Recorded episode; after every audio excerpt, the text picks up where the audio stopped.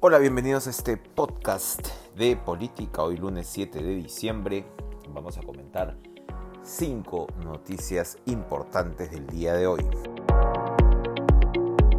Bueno, se publicó el decreto que autoriza la reapertura de cines, teatros, gimnasios y casinos. Esto eh, significará la recuperación de aproximadamente 146 mil empleos, el aforo reducido de 40%. Se supone eh, tomaría las precauciones de controlar un rebrote del eh, coronavirus.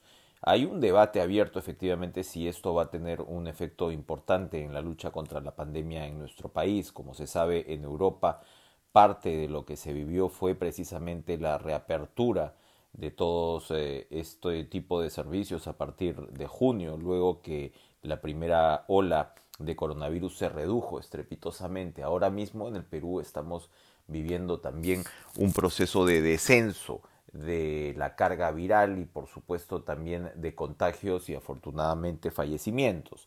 Hay quienes alertan que esto nos podría llevar a una segunda ola. Otros expertos, sin embargo, apuntan que la trayectoria de la curva del coronavirus en el país haría esto muy difícil, es decir, se tuvo pues un impresionante, ¿no? Más que ola, una gran cordillera, una gran meseta la que se ha vivido desde prácticamente inicios de la pandemia y que recién a partir pues de octubre se redujo de manera importante. Aquí la clave que hay que entender ha sido eh, no solamente la cantidad de fallecidos, que más que duplicaría la cifra oficial, entre comillas, de 35 mil, 36 mil muertos hasta ahora, sino eh, eh, por consecuencia también la cantidad de infectados. Estaríamos hablando siempre de un número de infectados que está por encima del 35%, que podría llegar hasta el 40% y en algunas localidades del país, como hemos visto en el oriente, en Loreto, por ejemplo,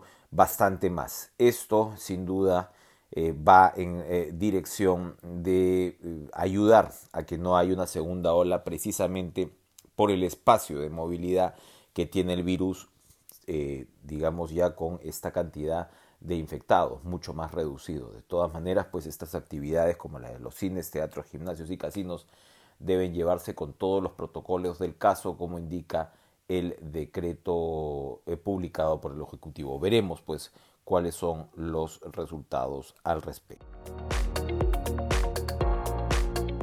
Una segunda noticia importante a comentar el día de hoy es lo que ocurre con la policía. Finalmente, luego de suspenderse durante el fin de semana la ceremonia de reconocimiento del nuevo ministro del Interior, eh, Cluber Aliaga, esto había sido comunicado por el comandante general de la policía, César Cervantes, lo que de alguna manera dio a pensar pues que las tensiones dentro de la institución eh, seguían todavía bastante pronunciadas tras la renuncia del ministro del Interior Rubén Vargas. Pues bien, ayer se llevó a cabo la ceremonia nada menos que con la presencia del presidente Francisco Sagasti, que reiteró la necesidad de sacar adelante una reforma policial tantas veces postergada. Reconoció que su gobierno eh, pues tendrá poco tiempo ¿no? para avanzar en ella, pero está resuelto a sentar las bases. Esto, como habría que interpretarlo con las declaraciones del nuevo ministro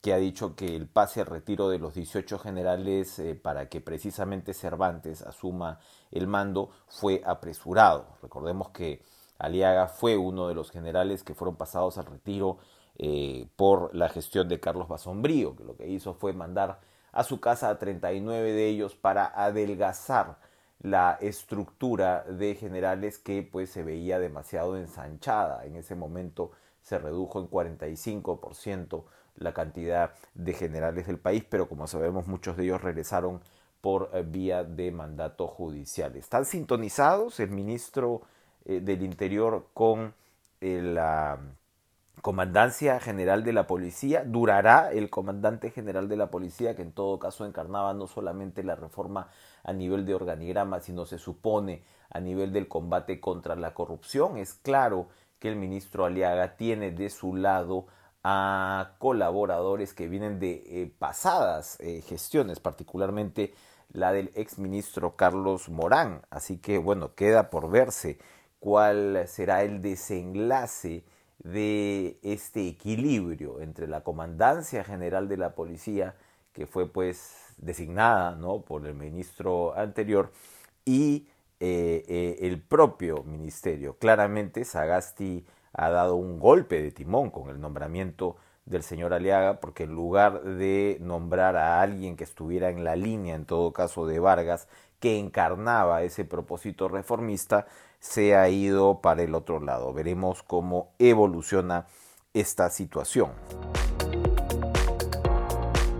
En tercer lugar tenemos pues todavía la situación de ICA, las protestas eh, sociales y qué eh, es lo que depara eh, en este frente al gobierno. Como se sabe ya está en marcha el trabajo de la comisión que tiene como tarea proponer una nueva ley, ¿no? A la que se derogó la ley de promoción agraria que se derogó el viernes finalmente y allí hay varios aspectos en juego para la CONFIEP el problema que se tiene ahora es que prácticamente se obliga, entre comillas, a los eh, agroexportadores de no tener una alternativa a recurrir al régimen temporal laboral que pocas ventajas o ninguna le iría a traer a los eh, trabajadores. Eh, también pues ha argumentado ¿no? este sector que los trabajadores formales tenían una remuneración promedio de 1.400 soles, la cual está por encima ¿no? de la remuneración eh, promedio pues, este,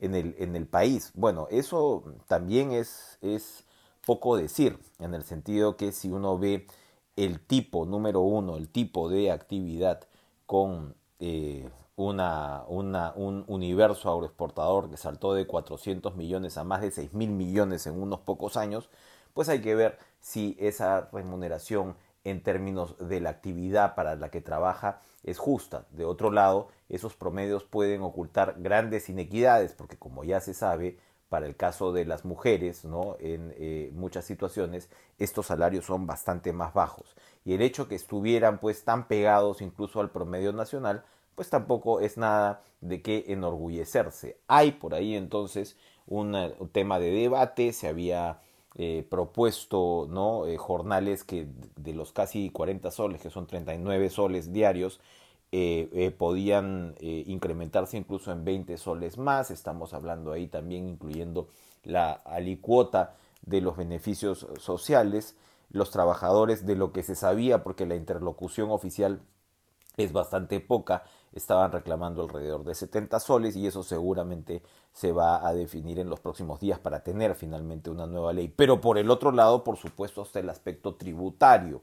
En eh, la ley derogada, el agroexportador ha pagado solamente 15% de impuesto de renta en contraste al 29.5% que pagan los demás eh, sectores.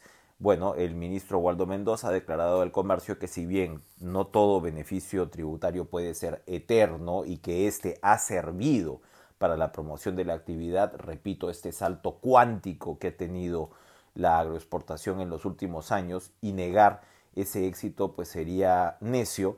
Si bien Mendoza señala todo eso ¿no? y, que, y que los beneficios no pueden ser eternos, también ha aclarado que sería peligroso reducir o eliminar este beneficio del todo durante la pandemia. Él apunta a una fórmula que vaya hacia la gradualidad de la estabilización de este ingreso. Particularmente la señora Marisabel León, presidenta de Confiep, y de manera incluso sorpresiva ha señalado que no sería en todo caso un gran golpe el incremento del impuesto a la renta, dadas precisamente los volúmenes de la actividad, lo cual otra vez ¿no? nos recuerda de eh, su eh, éxito.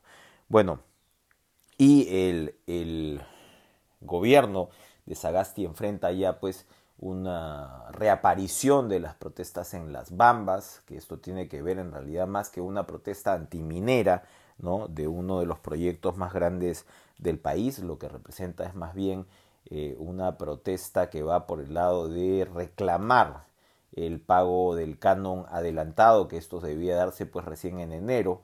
Esto tiene que ver pues por supuesto con el argumento de las comunidades del traslado del mineral, ¿no? Por eh, vía pues de camiones que se señalan ellos pues produce contaminación, produce un derrame permanente ¿no? de una cantidad de mineral y, bueno, esto va mucho más atrás, ¿no? porque el proyecto original eh, contemplaba pues la creación de un ducto.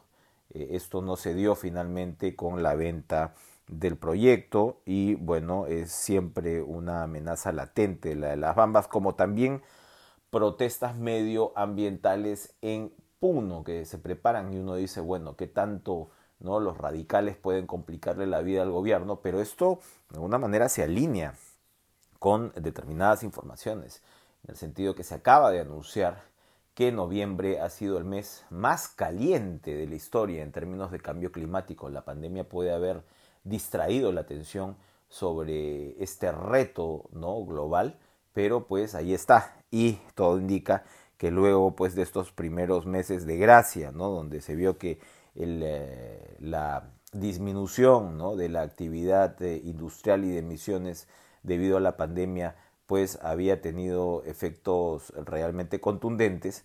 Ahora noviembre se ve de nuevo marcando pues un récord para el eh, calentamiento global.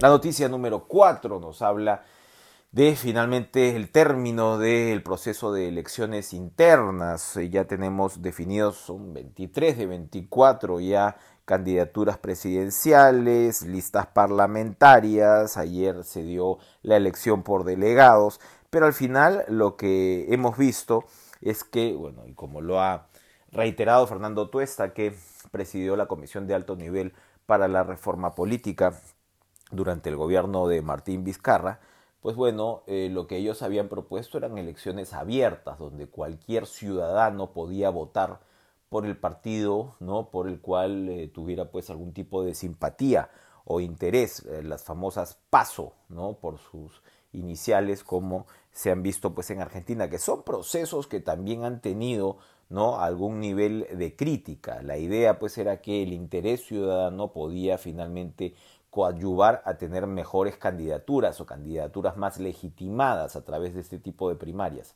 Al final lo que hemos tenido son elecciones en la cual solo participan los militantes y el resultado en realidad en términos de la participación activa de estos militantes en las votaciones es, podríamos decir, ridículo.